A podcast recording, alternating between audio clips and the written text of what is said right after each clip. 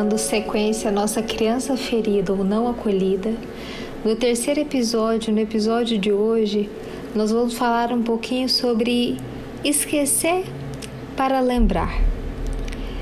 É, eu acredito que é muito importante deixar claro nesse momento que existem dentro de nós a criança exterior e a criança interior. E que em ambas nós precisamos é, trabalhar, né? Mas primeiro, a princípio, pode parecer estranho que a gente esqueça para lembrar, mas às vezes é necessário para que nós possamos dar novas oportunidades de aprender de um novo jeito, ter um novo recomeço evolutivo, eu diria, né? Dentro de uma condição de nos reorganizar a nossa vida, tomar as rédeas da nossa vida nas nossas mãos, né? E nesse tempo nos recompondo de momentos em que nós desperdiçamos, né, nossa vida ou nossas atitudes com coisas tão pequenas, incompetências emocionais, é, aprendizados negligenciados, é, conflitos afetivos, né? Apegos materiais, abusos, e para então nós renascermos ainda nessa vida, nessa existência, né? Levando essa própria vida. Então, para isso, às vezes é, é possível nos esquecer para nós relembrarmos. Eu gostaria de abrir um parêntese aqui e falar um pouquinho sobre a responsabilidade paterna e a responsabilidade materna, né? Para a gente ter esse processo de renascimento. É, é um chamado paterno e materno, e aqui eu não estou falando é, de mulher e homem, mas de paternidade e maternidade, pessoas que se, que se colocam nesse papel, o que nós chamamos de responsabilidade afetiva até mesmo com aqueles seres que nós geramos, né, que nós cuidamos. Porque a função dessa responsabilidade paterna e materna é facilitar a nossa caminhada,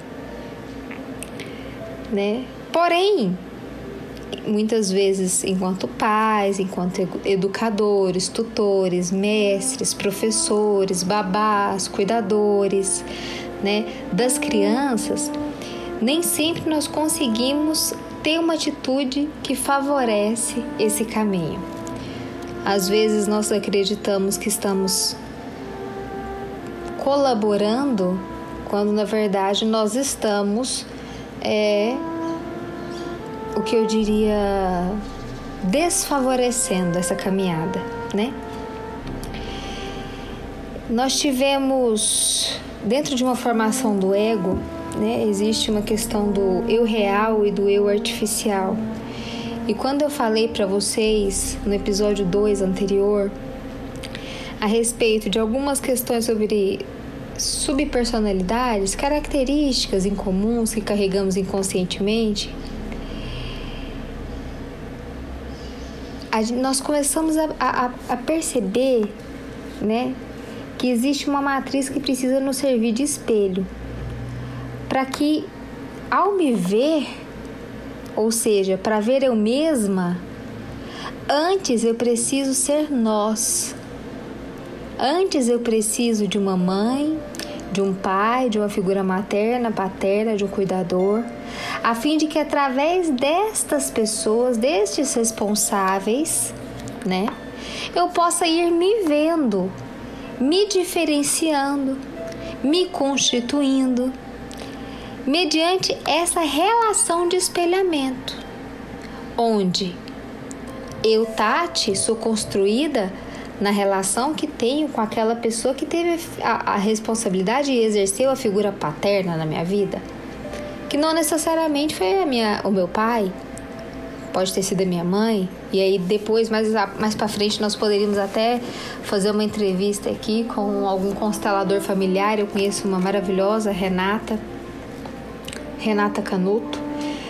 Ela é consteladora familiar, é psicóloga, conheço ela há muitos anos e ela poderia falar muitas vezes sobre isso, né? Que nem sempre quem exerce esse papel de e essa responsabilidade paterna ou materna são é o pai e a mãe, não é mesmo? Então, inicialmente, para nos compormos, nos estruturarmos como pessoas, inicialmente seria através dos pais.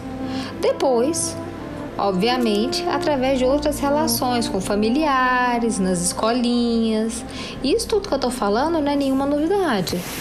Se nós estudarmos aí dentro da psicologia, existem várias teorias, dentro da filosofia também temos várias teorias.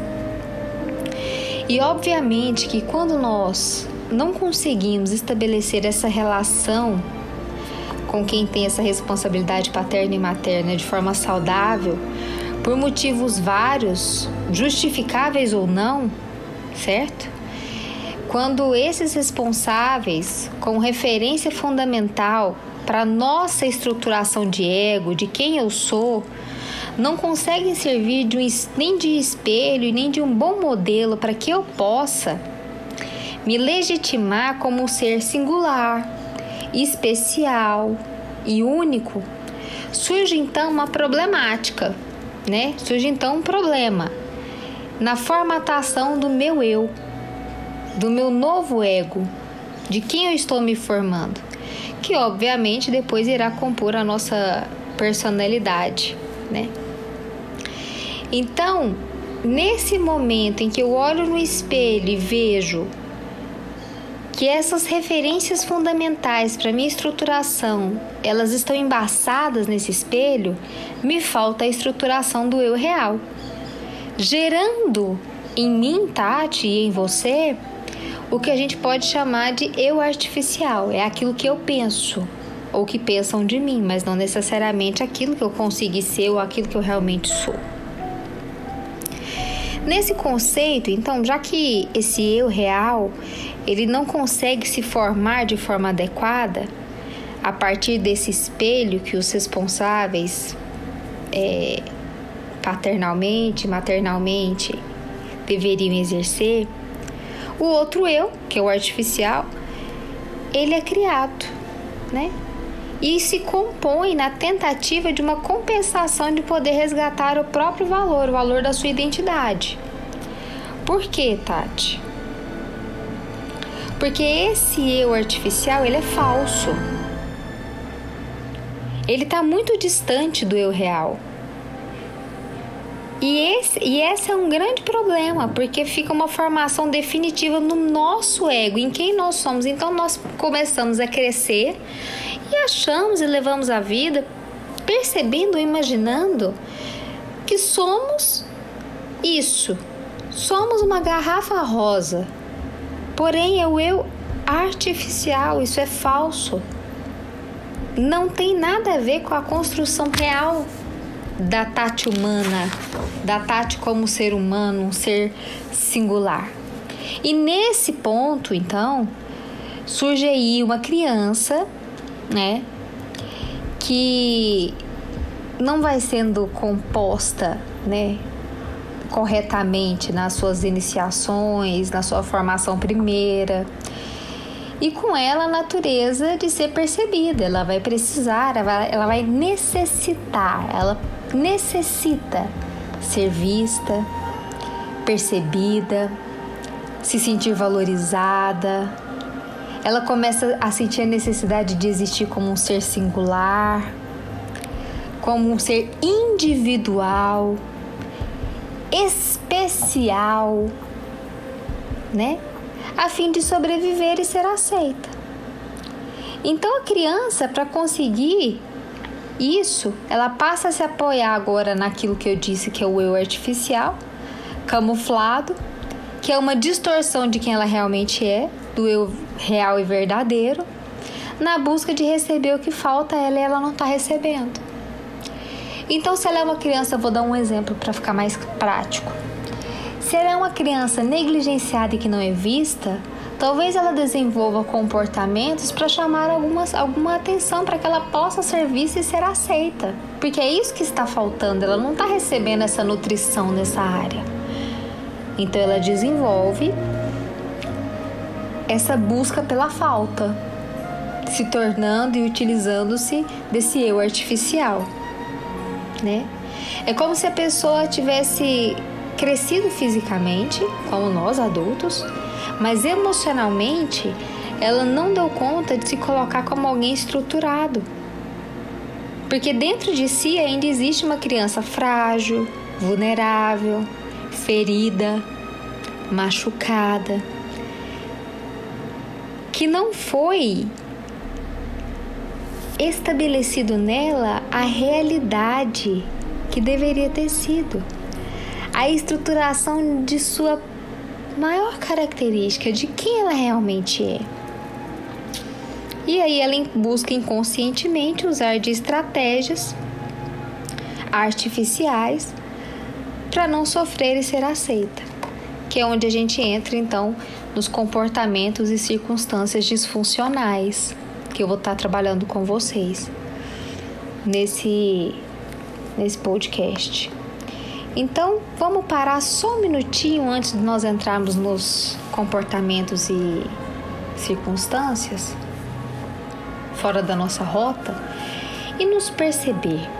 Feche os olhos aí e perceba essa criança. Nós já, tamo, nós já estamos no terceiro episódio. Como que tá essa criança? Ela tá se sentindo amada ou ela tá se sentindo frágil, vulnerável, ferida, machucada? Ela sabe quem ela realmente é? Será que ela consegue se perceber, se atentar?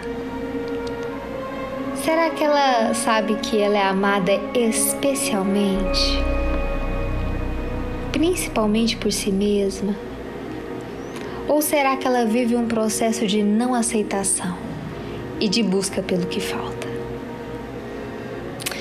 Agora eu gostaria que você abrisse os olhos depois dessa pequena reflexão e acompanhasse comigo. Vamos ver se você se identifica em algum comportamento disfuncional dos que eu quero compartilhar com vocês.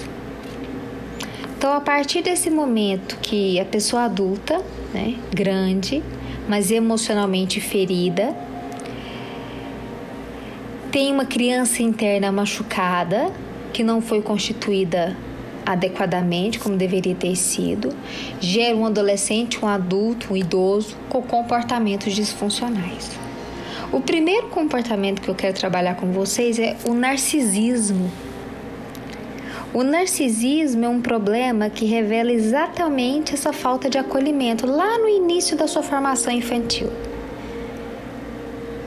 Esse adulto ferido utiliza de estratégias imaturas para tentar se afirmar como pessoa, que no fundo ele se sente menor, vulnerável, inseguro, incompleto. Ele tem necessidade de atenção e aguarda esse reconhecimento de forma efusiva, exagerada. Ele necessita. A sua mente ficou na infância com fissuras, rachaduras. E isso acaba vazando da criança para o adulto. Quando ele tenta se afirmar ou se reafirmar perante os outros de uma forma ou uma postura esquisita, inadequada, inconveniente, né? E é lógico que à medida que essa pessoa narcisista com esse tipo de comportamento começa a ter um reconhecimento público e um aplauso, ela começa a reafirmar essa necessidade e sustentar essa característica disfuncional. Mas não se esqueçam, essa pessoa ela teve uma formação psicológica mal estruturada e ela ainda é dominada pela sua criança interior. Ela vive essa experiência de forma desproporcional. Então, nesse contexto, O que que poderia ter sido feito? O que será que aconteceu para que essa criança se tornasse assim? Muitas vezes, quando as pessoas elogiam seus filhos, é, a figura materna ou paterna na, na, nessa responsabilidade, eles tomam como se o elogio fossem para si, né? E muitas vezes essa habilidade ela é específica do filho. Não tem relação com o parentesco, ela não foi herdada, mas as pessoas temem a dizer que são si. Por exemplo, meu filho é um ótimo jogador de tênis. E eu digo, tá vendo? Como meu filho é bom? É, eu que sou a mãe, né? Puxou a mim. Só que na verdade essa criança, ela entende assim, tá vendo como é que eu não tenho valor? Porque a minha mãe, ela acha que eu só tenho valor porque ela é minha mãe. E o que, que essa criança narcisista começa a fazer? O que, que ela começa a gritar para o mundo de forma, às vezes, inconsciente. É, me perdoem, inconsciente. É porque eu ia falar inconveniente, isso é um ato falho, mas também é inconveniente, tá, gente? O que, que ela grita para o mundo? Olha, ei, olá, eu também tenho valor. E aí ela começa a trabalhar para ser reconhecida. O segundo comportamento disfuncional é a busca idealizada de pessoas para suprir, suprir aquilo que falta dentro de mim. Ou seja, eu começo, essas distorções de, de, de, de comportamento é de uma criança que muitas vezes foi lesada, tá? E que ela acha que para encontrar alguém, ela deva ser alguém perfeita para se relacionar. Ou seja, é uma mulher que espera o homem perfeito, é um homem que aguarda encontrar uma mulher, a mulher perfeita dos seus grandes sonhos infantis. Essa pessoa tem a necessidade de poder fazer da perfeição, portanto, né, um atendimento da sua carência, da sua necessidade, do seu buraco interno, daquilo que lhe dói. E, obviamente, nós somos seres, espíritos, homens, mulheres, caminhando rumo a uma evolução. E todos, portanto, nós temos pendências, carências, conflitos, contradições e é da nossa natureza, da nossa condição humana. Mas para essa pessoa, essa criança que teve esse tipo de ferimento, né, que foi lesada em algum momento, isso é uma frustração ainda maior, porque acrescenta a raiva por achar que foi enganada pelos outros. Então tem aí uma característica que é muito específica. É muito comum na nossa vida nós irmos colecionando dores e sofrimentos, né? Porque passamos a exigir muito daqueles que não podem corresponder às expectativas. E reforçamos, obviamente, de forma negativa, interna e infantil, o nosso não se sentir valorizada, não se sentir valorizado, aumentando então o sentimento de baixa autoestima, que já veio lá da relação com a figura paterna e materna. Na infância em que não conseguiam cuidar de sua criança, né? Pais que foram negligentes e que por não poder suprir essa necessidade por vários motivos parentais ausência, doença, morte, excesso de trabalho, desleixo, dependência de substâncias químicas, enfim. Isso gera no adulto que tem essa criança com essa característica de ferida de buscar, né, a idealização nas pessoas para suprir o que falta dentro, essa dor, porque ela tem uma baixa autoestima, ela se vê, ela tem uma autoimagem distorcida, ela se vê de forma distorcida. Ela pensa de si de forma distorcida, que é a autoestima. Ela sente de forma distorcida. E nesse ponto,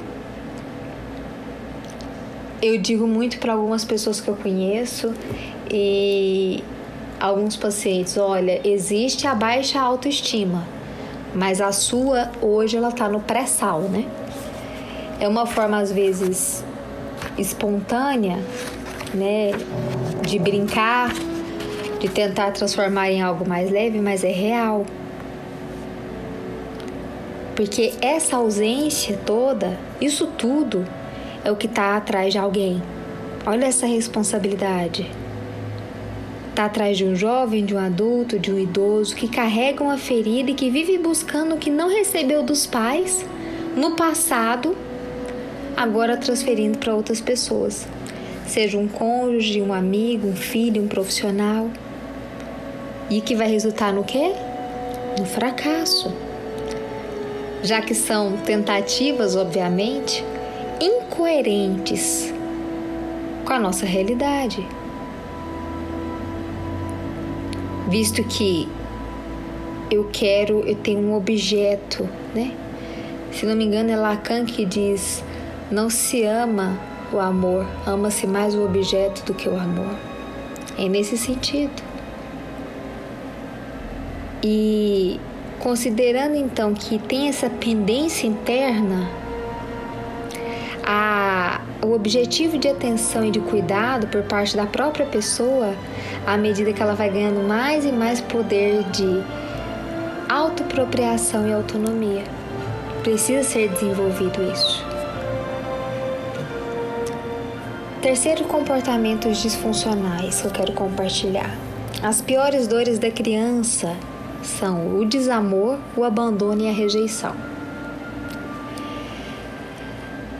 Realmente nós precisamos lidar com isso, né?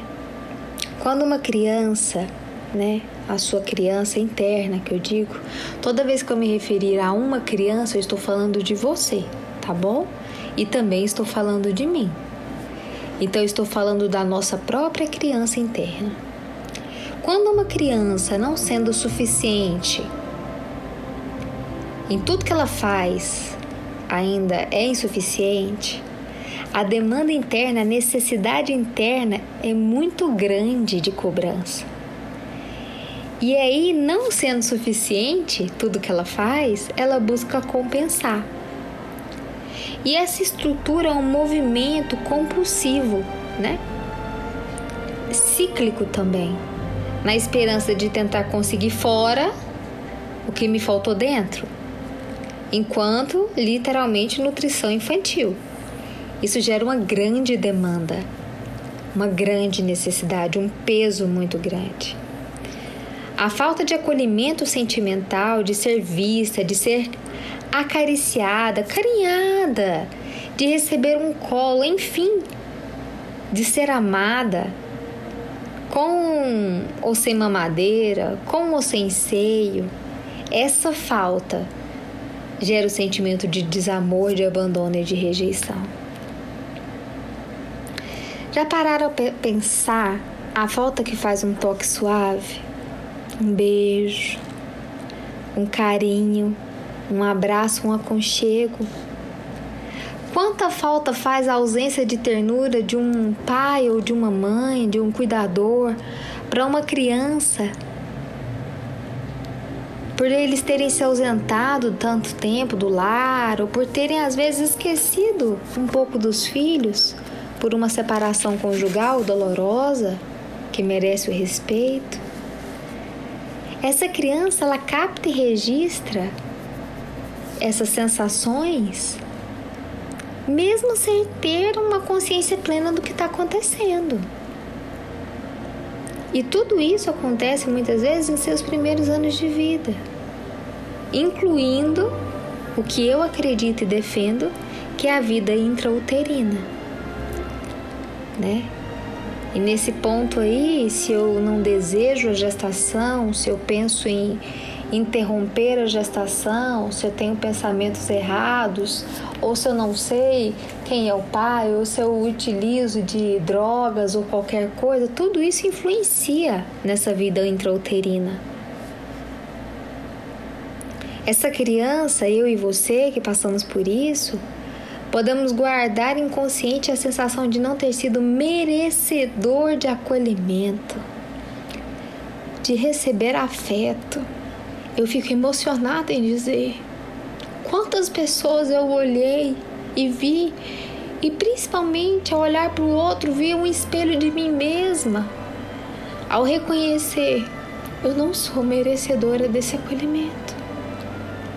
Eu não sou merecedora, não sou merecedora desse acolhimento. Eu não sou merecedora desse afeto. Mesmo em situações em que, por exemplo, às vezes podem dizer, mas não teve, a mãe e o pai não teve culpa, porque a mãe teve sofreu um adoecimento mental, é, houve o nascimento de um irmão, uma separação conjugal, o alcoolismo do pai, uma grande ausência parental por motivo de trabalho. A criança ela não por não compreender esses motivos reais dessa dinâmica de convivência com os pais, de convivência da vida adulta, porque ela é só uma criança. Pelo, pelo relacionamento, pelo distanciamento com eles, ela começa a se sentir rejeitada, não amada. E se meus pais não me amam, quem pode me amar? Obviamente, nós enquanto crianças, né?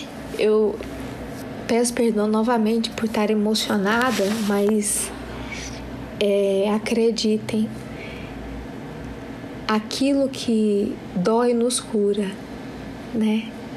E a minha dor pode ser a sua cura e a sua dor pode ser a minha cura.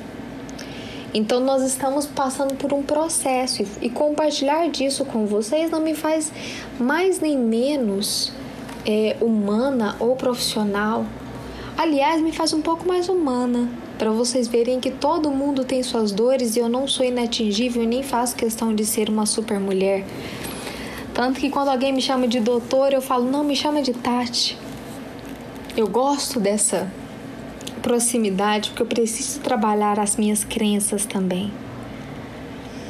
Então, enquanto criança, nós estruturamos um sentimento de má formação, de incompletude. Eu sou incompleto. É como se a gente tivesse nascido defeituoso, sabe? E por causa desse defeito, é como se nossos pais não nos amassem.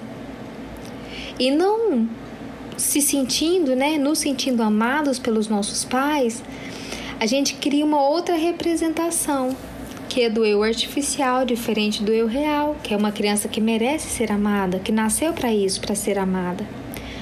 Só que esse eu artificial ele vem como uma estratégia de sobrevivência, para que dessa maneira nós possamos arrastar e viver Passar a sensação de pouco valor, que vai às vezes modelar uma baixa autoestima, um sentimento de falta de valorização, um comportamento de que tudo que se conquista será resultado de barganha, de troca, porque não somos dignos de merecer. E aqui eu paro e penso com vocês. Uau! Aonde a sensação de não merecimento tem me levado?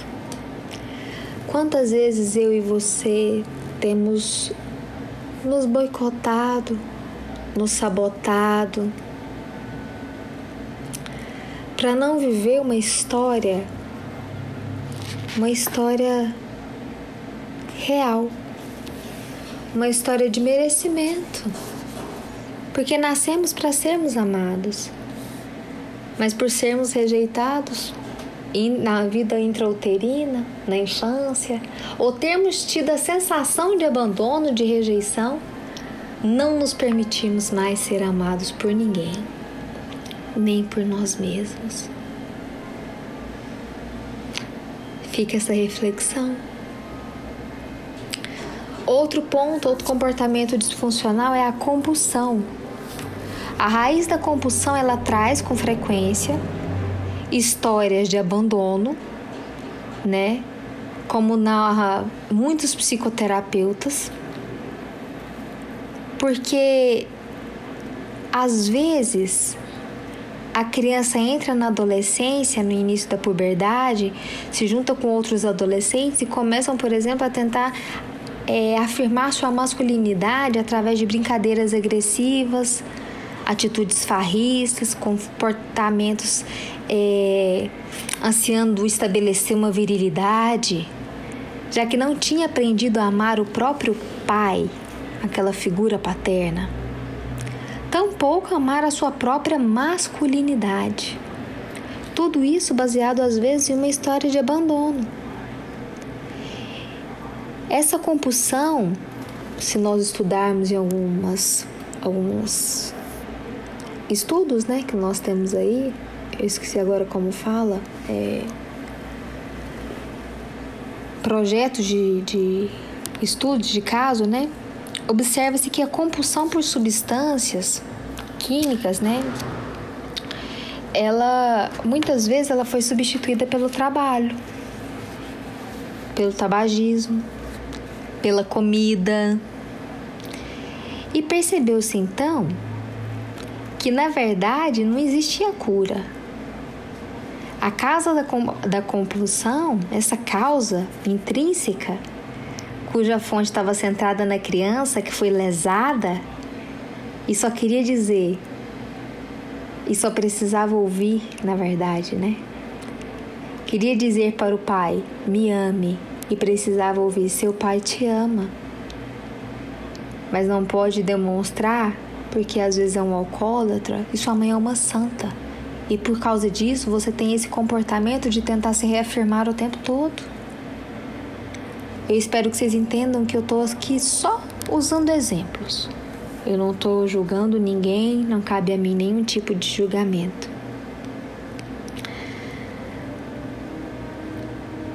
Existem algumas compulsões que elas são socialmente aceitas, outras socialmente recrimináveis. Mas até dentro de uma certa medida, elas falam da nossa história recente, né? Dessa existência, do que nós estamos passando agora. De uma criança que não foi maternada nem paternada.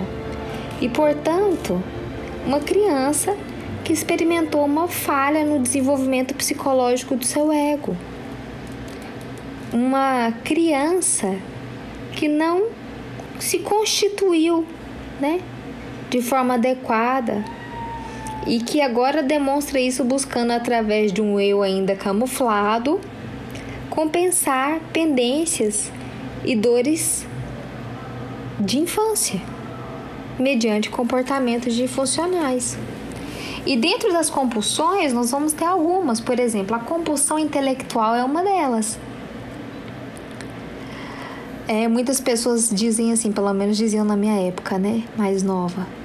Fulano é um cabeção.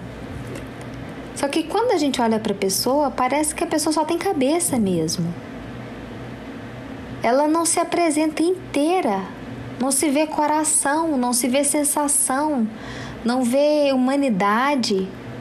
Só se vê genialidade cognitiva. Isso funciona muito bem. Mas a criança, ela se ela é como uma luta, uma fuga, né? Ela compensa a compulsão intelectual por causa de uma imaturidade, ela se torna dentro de uma prisão intelectual. Vive fechado dentro de sua própria mente, refém da sua intelectualidade fria, que resultou apenas de uma estratégia de sobrevivência diante de uma dor emocional. Ainda que durante certo tempo isso não vai, não vai assegurar ninguém, né? não vai dar segurança a ninguém de uma compensação de saúde. O eu artificial dessa criança cria uma, um, um grande, uma grande intelectualização, mas que sentimentalmente e socialmente na convivência causa espanto pela incompetência em lidar com a emoção. Seja esbravejando, gritando, esmurrando objetos, seja diante de ocorrências banais, pequenas, ou se mostrando talvez indiferente, inerte, parado, congelado, diante, diante de situações que exigem uma postura assertiva e firme, né? Então aqui nós vemos um caso de uma pessoa que busca a racionalização completa e a fuga emocional. Existe também compulsão por coisas e por dinheiro, né? Indivíduos que se colocam dentro do seu mecanismo de autopreservação, o dinheiro e nas coisas, e até mesmo no seu próprio corpo, onde narcisicamente, né, ele põe suas melhores, suas melhores características, né? Fotos nuas, de cintura para cima, para demonstrar aí os homens e mulheres, seus músculos bem torneados. Tati, tem problema postar isso? Não, não tem. Faz sentido para você? Ou é uma característica da sua criança interior gritando por ser vista? Gritando para dizer: Olha como eu fiquei forte e bonita.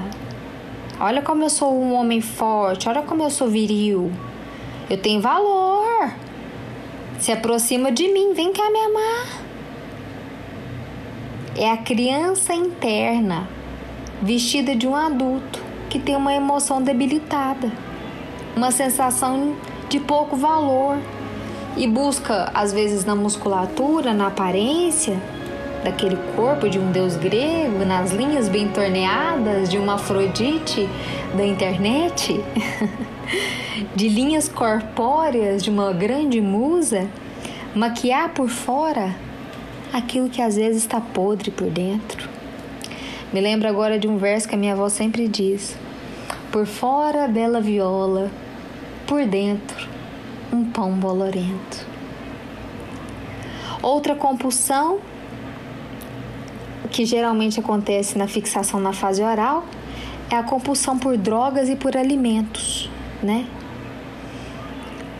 É, na fase oral do desenvolvimento psicológico da criança, a criança gera uma compulsão às vezes por fumar, beber, comer, roer unhas. E é uma compulsão tão exagerada que se torna inclusive ou pode gerar inclusive relacionado à sexualidade oral, ao prazer oral mesmo, né? Às vezes por relações inacabadas com seus pais, é, a busca por parceiros e parceiras com interações amorosas e sexuais, mas na verdade essa pessoa, essa criança interna, anseia inconscientemente reencontrar o papai ou a mamãe,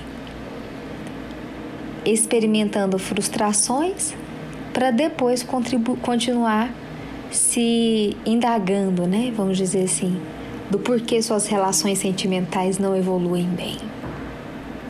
Porque na verdade há uma busca de afeto através do corpo pela via sexual. Porém, sem ter a correspondência emocional madura uma vez que o encaixe não dá muito bom, tendo em vista tratar-se apenas de um anseio infantil, inconsciente, inconstante, trazido pelo adulto, que vivencia na intimidade sexual, muitas vezes, a expectativa de uma criança que fosse apenas acolhida numa intimidade amorosa. Então, dentro da compulsão oral, além de drogas e alimentos, nós temos a questão da sexualidade também muito clara. Outra, outra compulsão são a compulsão das emoções altera, alteradas. muitas pessoas têm características de serem tristes, reflexivas, introspectivas. Mas de modo inverso também existe uma compulsão de rir. É a própria falsa alegria, pseudo-alegria, na qual a pessoa ri de tudo, inclusive das tragédias, o que fica extremamente assustador muitas vezes, né? Quando chega uma boa notícia, ah, seu filho nasceu, ela ri. E se alguém fala seu pai morreu, ela morreu, ela fala, ela ri de novo igualmente. E vamos parar para pensar. Se eu fico rindo de tudo ou choro por tudo, é provável que haja uma grave desconexão entre o que eu expresso e aquilo que vai dentro da minha alma. Porque está tendo uma incongruência aí. A compulsão na alegria muitas vezes pode ser uma tentativa do eu artificial numa busca de ser amado, né? Em outras situações, está presente também a compulsão na agressividade, né? Buscando um histórico de agressividade junto aos cuidadores, aos responsáveis. Porque com agressividade o indivíduo se protege dos outros, impedindo que o outro se aproxime. E por qualquer banalidade, qualquer picuinha, a pessoa logo explode. A pessoa logo faz um barraco. A agressividade enquanto compulsão, ela comparece demonstrando ferimentos, traumas que a criança interna experimentou em si e presenciou, corrompendo agora um adulto que não consegue dirigir o seu próprio menino ou menina interior que foi lesado diante de uma montanha de ira, de raiva, de cólera. É como se ele sentisse que o mundo é sempre muito perigoso e muito ruim. Não existe lugar seguro. Aliás, essa é uma das fragilidades dos equívocos, né? que o nosso eu disfuncional estabelece, confundir intensidade com intimidade, controle com segurança, ação obsessiva na organização e limpeza com atitude de cuidado. Que é algo que nós precisamos ficar atentos também. Da mesma forma, acontece na falta de proteção infantil que mais tarde pode aparecer como uma neurose de tentar controlar tudo. Aquela velha mania que a gente fala, né? A mania de querer substituir Deus, né? Expressando que apenas diversos medos. Então nós vamos crescendo e vendo vários comportamentos disfuncionais. Outro é a confiança e intimidade comprometida. Às vezes, nós adultos temos pavor de uma interação íntima com alguém. Sabe o que é uma interação íntima? Um namoro, um relacionamento. Em razão de quê? De termos sido feridos na nossa confiança, interrompido nas nossas relações com os nossos cuidadores. Nós aprendemos a confiar e a confiar em nós mesmos diante desse exercício junto aos que cuidam de nós, aos nossos responsáveis. E às vezes nos entregamos de forma ingênua e inocente, de forma submissa a qualquer pessoa, sem nenhum critério de análise, aspirando que ou esperando, né, que o outro possa o que nos cuidar, nos salvar, suprimindo essa ausência de atenção que a maternagem me deixou na mão, vamos dizer assim. Que eu me, eu me senti ausente de maternagem. A confiança é um ingrediente fundamental que nós aprendemos enquanto criança, desde atos simples, quando os pais dizem, por exemplo, o papai vai voltar. E ao retornar, confirma, viu como o papai disse que ia voltar e voltou? Ou mamãe que diz pro filho: Mamãe vai trabalhar e volta para almoçar. E ao retornar do emprego, ela confirma: Olha, mamãe veio almoçar com você, meu filho. A criança vai conferindo e dando credibilidade aos pais, desde uma situação pequena até situações complexas. Mas muitas vezes você não teve isso, eu não tive isso, e a nossa confiança foi, foi quebrada. Aí surge mais um ingrediente para baixa autoestima da criança, que mais tarde vai dominar um adolescente, um adulto, que por causa do medo, né, usa o medo como uma proteção contra todas as ameaças do universo, e que diz que ninguém é confiável e que tudo que acontece vai ser pior. Assim, desse jeito, começam os compulsivos pelo medo, aqueles que não conseguem se equilibrar e vão se alimentando de ansiedade, de fobias, de pânico, modelando muitas vezes patologias de natureza até mesmo psiquiátrica. Outra característica de comportamento disfuncional é o tudo ou nada.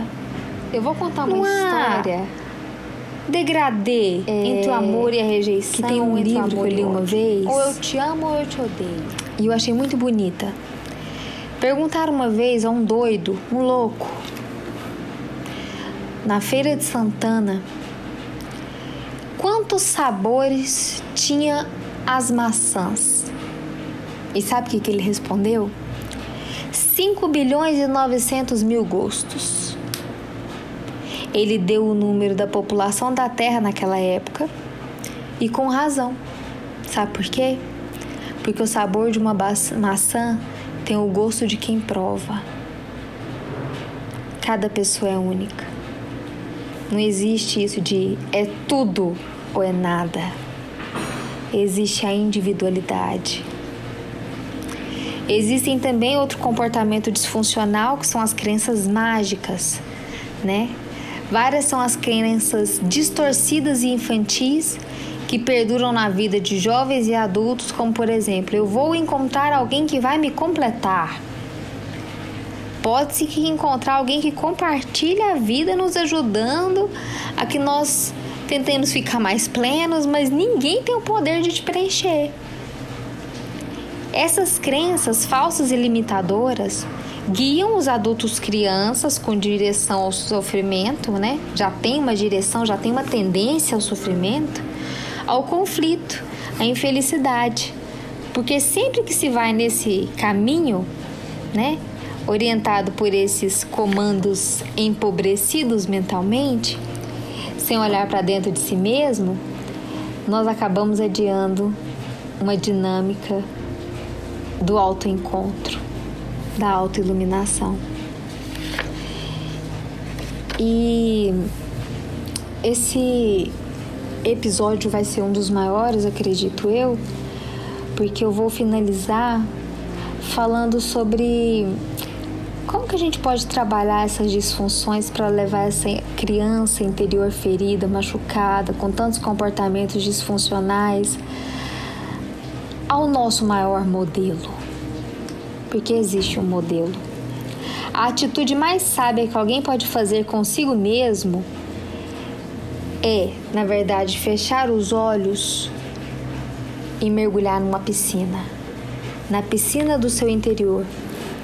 Na piscina das suas mais águas profundas, no seu próprio oceano.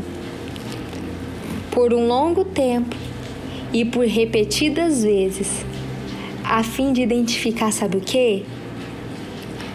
Se você tiver com seu caderno, anote. De onde vem a sua compulsão? Qual a origem da sua agressividade e do seu medo? Por que você tem uma falsa alegria? E por que suas emoções são tão distorcidas? O que te faz estar aprisionado na sua cabeça intelectualmente sem olhar as relações amorosas com as pessoas? O que aconteceu com você? Que só tá bem caso você esteja cheio de coisas te rodeando, como se fosse assim, sabe? Se escondendo, se ocupando o tempo todo. Por que você se sente tão vulnerável diante da mínima ameaça do seu patrimônio financeiro, por exemplo? O que te move para investir né, tanto nessa estruturação desse corpo físico seu? É simplesmente a saúde ou tem algo além? Por que, que você empresta o seu valor somente à fama, medalhas, dinheiro, títulos, conquistas? O que te impulsiona a estar na posição de autodefesa como se o mundo fosse te atacar sempre? É olhando para a nossa história interior que nós vamos poder crescer. É lógico, né? Que se, nosso, se os nossos pais não nos amaram enquanto filhos, naturalmente há uma responsabilidade paterna aí. Seja porque foram negligentes ou avoados, ou porque não conseguiram ou não puderam nos cuidar. Mas a responsabilidade não é só deles. Escolhamos então, quem sabe, deixar os nossos pais com o que pertence a eles, ao tempo deles. E nós, como filhos, negligenciados ou não, assumamos, assumamos aquilo que nos diz respeito a fim de que nós possamos nos desenvolver e realizar. Durante um tempo eu ocupei muito os outros até eu perceber que eu tinha minha própria responsabilidade. Porque o que fizeram comigo, ok. E o que eu vou fazer com o que fizeram de mim?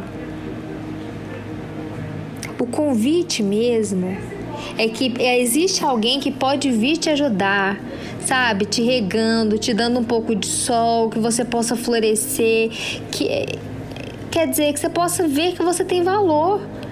A fim de concretizar aquilo que somente em você é, te compete, que é caminhar com seus próprios pés, assumindo a sua criança, ao invés de insistir em encontrar alguém que carregue você no colo, porque esse papel é seu, não é do outro.